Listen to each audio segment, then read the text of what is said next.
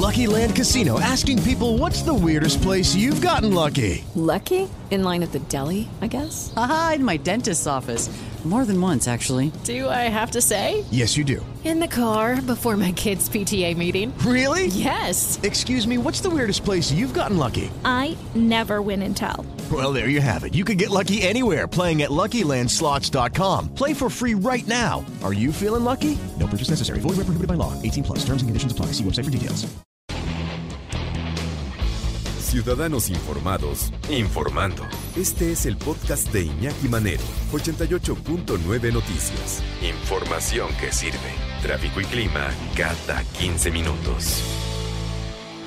¿Qué traen en la mente los adolescentes, los adolescentes de hoy, las nuevas generaciones de chavas y chavos, las nuevas, la nueva generación, la generación Z? Ayer estábamos leyendo un reporte de que algunas personas, algunos empleadores no le quieren dar chamba a la gente de la generación Z porque, a ver, eso es lo que dicen ellos, no porque Iñaki Manero lo está diciendo, no.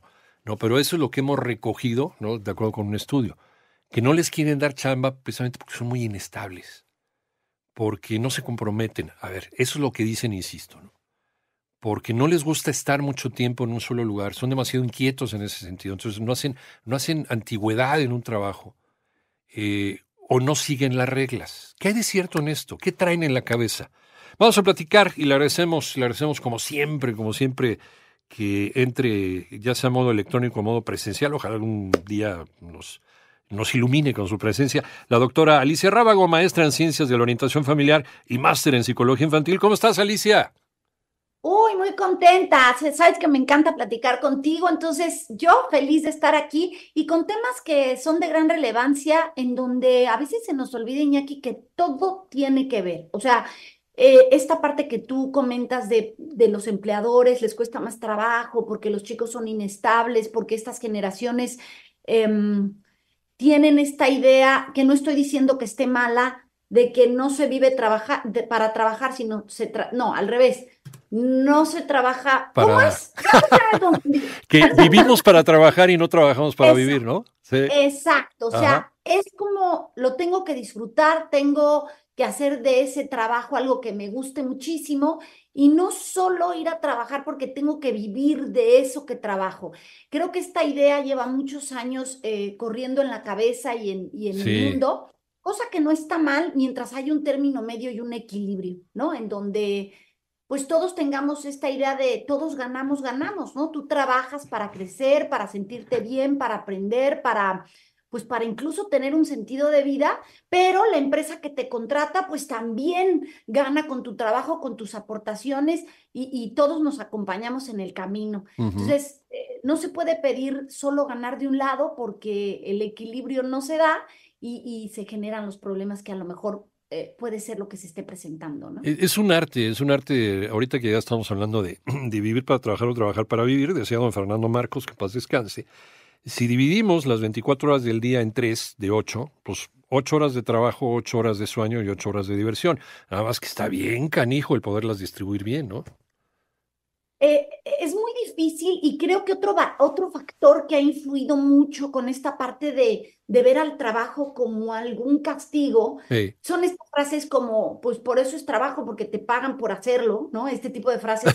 o, lo que, o lo que la gente dice mucho cuando regresa de trabajar y es quejarse frente a los hijos o hablar muy mal del trabajo o llegar con mucho descontento, que tampoco estoy diciendo que no pase, o sea... Sí, sí, hay trabajos desgastantes, incluso en el traslado para llegar a tu trabajo, qué tan lejos te queda, qué tanto reconocimiento obtienes. Sí, sí, tiene que ver, pero si todos estos mensajes se los damos a, a, nuestros hijos desde que son muy pequeños, pues dirán, ¿y yo para qué quiero crecer y trabajar? O sea, qué horror si mis papás se quejan todo el día, ¿no? Hablábamos de estas generaciones y es algo que sigo estudiando y sigo tratando de entender. Hay muchas hipótesis que me pongo en la cabeza. Eh, pero todo creo que llega al punto en donde los que, los que estamos educando, los que estamos a cargo de estas generaciones, hemos hecho muchos cambios. Por eso se habla de esta generación que fue regañada por sus padres y que hoy los chicos cuestionan mucho la educación que tienen. Vuelvo a aclarar, aunque parezca reiterativo, no estoy diciendo si está mal o bien. Lo que estaría mal o bien es que tú te cuestionaras tanto que no hicieras nada. Eso sí estaría mal, porque tus hijos sí necesitan de una estructura, tus hijos sí necesitan de una guía, tus hijos sí necesitan de una formación. Por eso te digo que me salieron muchos temas, porque tú hablabas de una psicología moderna. Hijo de. Hay psicologías modernas, por reenglobar algunas, eh, con las que yo tampoco comparto muchas cosas. Porque además son teorías, ¿no? No, no, no está escrito en piedra la psicología. No, ya hay términos en donde hablar de crianza positiva se ha hecho algo como el empoderamiento tan manoseado que a veces se nos olvida el, el fundamento. O sea, Crianza es crianza, o sea, tienes que estar ahí y acompañar. No somos como los animalitos que nacen y empiezan a caminar, necesitamos apoyo, necesitamos guía, necesitamos formación. Y en estas pérdidas de crianza eh, positiva de la que se habla, nunca se ha dicho que no se necesitan límites y disciplina, pero como no nos gustan las palabritas porque pareciera que no son positivos, a veces no nos deshacemos de ellos. Pero mira, ya te di otros temas más.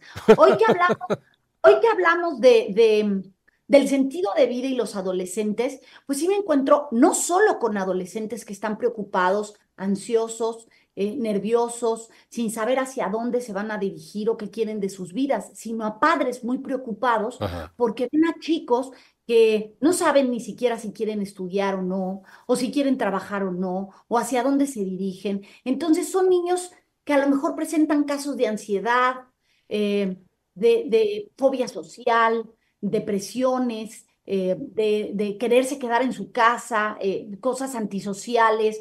Y, creo que aquí es donde podríamos, ¿qué hacemos? ¿Qué necesitamos hacer como padres si vemos a nuestros hijos un poco perdidos, sin sentido de vida, muy confundidos?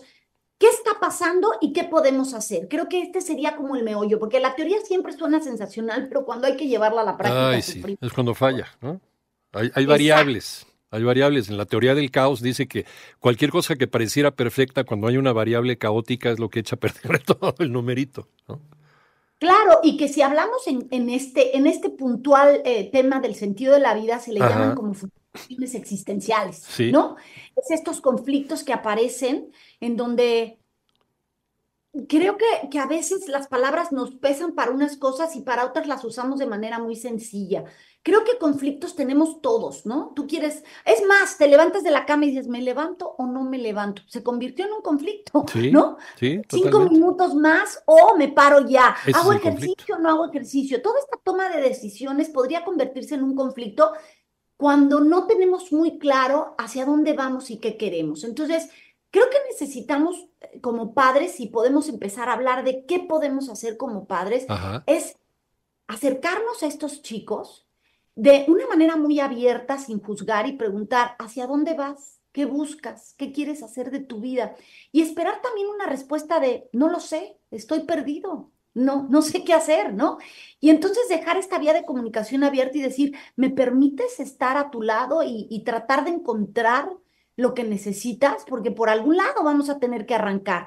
Desde desde no esta comparación que tú decías, no, pero ¿cómo los jóvenes hoy con tantas posibilidades y están tan confundidos? ¿De qué están confundidos? Yo hubiera yo querido en mi generación. esta, esta parte en donde ya se cerró el canal de comunicación, porque estamos viviendo en otra situación en donde los chicos hoy te dicen, pues tú lo pones muy fácil, pero a lo mejor tú tenías cuatro carreras en donde elegir y yo tengo 25 y más las nuevas que van a aparecer, eso ya me generó el no saber qué voy a hacer de mi vida. Y una angustia. Pues yo tampoco lo sé, Alicia. ¿Qué hacemos? Pues mira, eh, creo que esto que dices es bien importante, o sea, estar abiertos al, o sea, ¿Cómo le planteo a mi hijo que, ok, no me encanta que no lo sepa, pero que estoy aquí para acompañarlo en el camino? Porque tú dijiste, podemos reaccionar enojados, podemos, ¿cómo que no lo sabes? Pero es que toda la educación que te paga, porque somos drameros. Yo parándome a las 5 de la mañana y tú con el no lo sé, ¿qué te pasa? Sí, claro, y, hoy que hoy que hay muchísimo cambio de carrera, ¿no? Que se pasa de una carrera a otra y la frustración que como padre te genera el gasto, el ver que pasan los años, el quiero mi año sabático, o sea, sabes, por una parte pensar que son generaciones quizás un poco más conscientes de elegir lo que ellos quieren, pero por otra parte ver qué equilibrio hemos dado para que tengan ese deseo de buscar su sentido de vida. Entonces, ¿qué podemos hacer? Bueno, antes que nada, y si tienen hijos pequeños, aprovechen ahora, dejarlos vivir cada etapa sin apresurar ninguna. Los papás queremos anticipar, si gatea, que camine, que camine, que corra, que corra. O sea, Deja que viva cada etapa, porque cada etapa cumple un ciclo y luego hay una crisis por cambio de etapa que tenemos que aprender a vivir todos y sacar herramientas para pasar a la siguiente. Pero si nosotros vamos allanando el camino y no generando conflictos y no sabiendo qué hacer en momentos de crisis, pues tienes jóvenes que pues no han buscado respuestas, que tienen cero tolerancia a la frustración, que su trabajo de voluntad ante alguna dificultad no existe. Y estas son son eh, de estos conflictos que se presentan, que se hablan de los sentidos de vida, en donde pues, no hay voluntad, no sé qué hacer ante un problema, ¿no? Se me presenta un conflicto y, me, me, corto las venas con galletas de animalitos porque no sé qué hacer ante esto. Entonces, deja también que asuman las consecuencias de sus acciones, o sea, y entre más pequeños lo hagan, pues menos repercusiones tienen esas acciones. Simplemente es, me voy haciendo cargo de elegir y renunciar. O sea, yo elijo esto y renuncio a aquello. No puedo tener todo porque la vida es así, Iñaki. La vida es, es, si elijo una cosa, no puedo tener todas a la vez. Déjalos eh, eh, tener responsabilidades de acuerdo a su edad. Eh, empieza tú a darte cuenta que cuando hay, fíjate, ahí viene otro tema, ¿no? Responsabilidad versus libertad. Porque los papás se preguntan, ¿hasta dónde no soy invasivo? ¿Hasta dónde le puedo yo dar libertad o no? Pues según la responsabilidad que te vaya eh, demostrando que tiene. No resolver todo, el querer, fíjate, va a parecer tonto, ¿no? Pero el, si yo le resuelvo cómo no se aburre, cómo le resuelvo su vida, pues cuando llegue a tener que elegir qué carrera estudiar o hacia dónde dirigir su vida, no va a saber hacerlo. Yo sé que la gente me dice, ¿cómo tan exagerado? Sí, así es. Las pequeñas cosas son los pequeños cimientos que van forjando esos pilares para sostener lo que sigue. Y el sentido de vida no es solo como esta meta o objetivo, es ese propósito que incluye motivos trascendentales, motivos intrínsecos, motivos extrínsecos, que eso se prepara desde que es muy chiquitito. Sí, sí está bien ganar dinero, pero ¿para qué lo quieres? Claro. ¿Hacia dónde vas? Sí, sí está bien querer eh, hacer maratones, pero ¿por qué quieres hacer maratones? O sea, el, el que siempre lo llevas a preguntar hacia dónde vas, qué quieres en tu vida, eh, a quién quieres ayudar, solo a ti, al mundo, porque además vivimos en un mundo muy egocentrista, muy individual. Y tenemos también que impulsar que sepan trabajar en equipo, que sepan ayudar a la gente, las satisfacciones que genera el dar, el compartir. Y todo esto viene de impulsar un autoconocimiento y una autorregulación. Hablamos siempre del autoconocimiento, de la autoestima, de todo esto tenemos que prepararlo siempre, siempre, trabajar en por qué te gusta esto, por qué decidiste aquello, eh, qué te tomó, eh, por qué te llevó a tomar esta decisión, tuya o la presión social. Fíjate cuántas cosas van incluidas para tener estos, estos sentidos de vida, este hacia dónde voy a ir, qué quiero buscar en mi vida. Creo que esto es, eh, es un parteaguas cuando tú me preguntabas qué pasó en una generación y en la otra, ¿no? O sea, tus papás te iban guiando, pero llegaba un momento que te iban delegando responsabilidades y te decían, y lo que sigue te va a tocar a ti, rey, ¿no? Claro. ¿Qué vas a hacer con eso?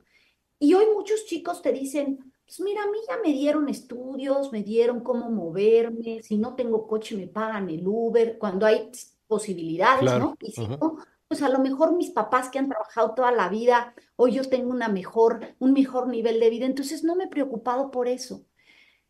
La frase que yo ocupo mucho en momentos es, necesitamos necesitar, ¿no? Las abuelitas dirían, ni todo el amor, ni todo el dinero, porque hay que hay que valorar los esfuerzos. Eso es trabajo de voluntad. Entonces, fíjate cuántas cosas eh, tocamos hoy tan importantes que como padres tratamos de cubrir y que evitan que nuestros, nuestros hijos vayan buscando herramientas para poder salir al mundo. No se trata que les pongas piedras, se trata que los dejes vivir su vida. Luchar sus propias, sus propias batallas y, no con el pretexto de que es otra generación, tienen otra, otras formas de definir las cosas, otros nombres para las cosas, otras formas de enfrentar los obstáculos, los vayamos a dejar al garete, cometamos ese terrible error de irnos a ese extremo. Doctor Alicia Rábago, ¿en dónde te encontramos?